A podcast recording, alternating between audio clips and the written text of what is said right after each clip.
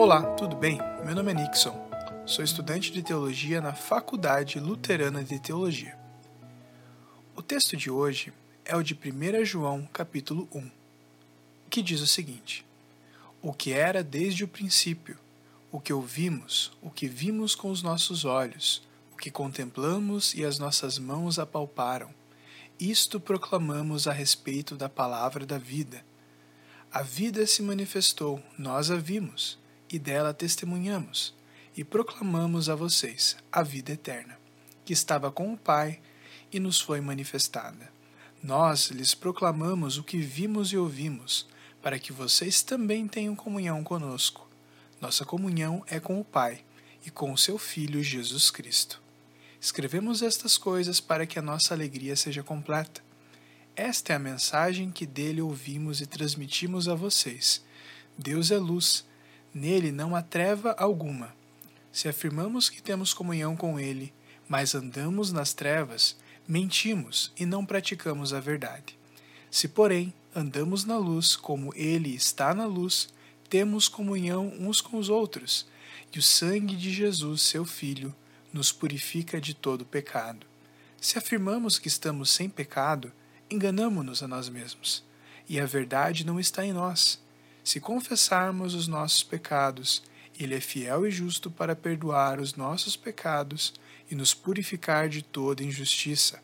Se afirmarmos que não temos cometido pecado, fazemos de Deus um mentiroso, e a Sua palavra não está em nós. Esse trecho que acabamos de ler, do primeiro, cap primeiro capítulo de 1 João, diz respeito a uma situação em que a igreja antiga se encontrava. O apóstolo João ele está aqui se referindo a pessoas que haviam abandonado a comunhão, abandonado a vida em comunidade por causa de algumas crenças a respeito de Jesus. E aqui nós temos uma defesa ávida do apóstolo João, nos dizendo que o que eles vêm proclamar, o que eles proclamam aqui, é o que estava desde o princípio o que era desde o princípio, o que eles ouviram e viram. Portanto, eles estão dizendo a respeito de Cristo, de Jesus, que é a palavra de Deus, a palavra da vida que se fez carne, como bem nos mostra o Evangelho de João. Essa palavra que se fez carne e que mudou a vida desses discípulos, também muda a nossa vida hoje. E essa palavra que ele proclama, a palavra viva de Deus, mas uma coisa interessante é o que está escrito na segunda metade deste capítulo, em que ele se refere a respeito de Deus ser luz e nele não, há treva, não haver treva alguma. Aqui nós temos algo muito interessante para a nossa comunhão cristã. Esses, esses opositores que João aqui está escrevendo eram o que nós chamamos de gnósticos, aqueles que negavam que Jesus havia vindo em carne, em corpo, apenas em espírito.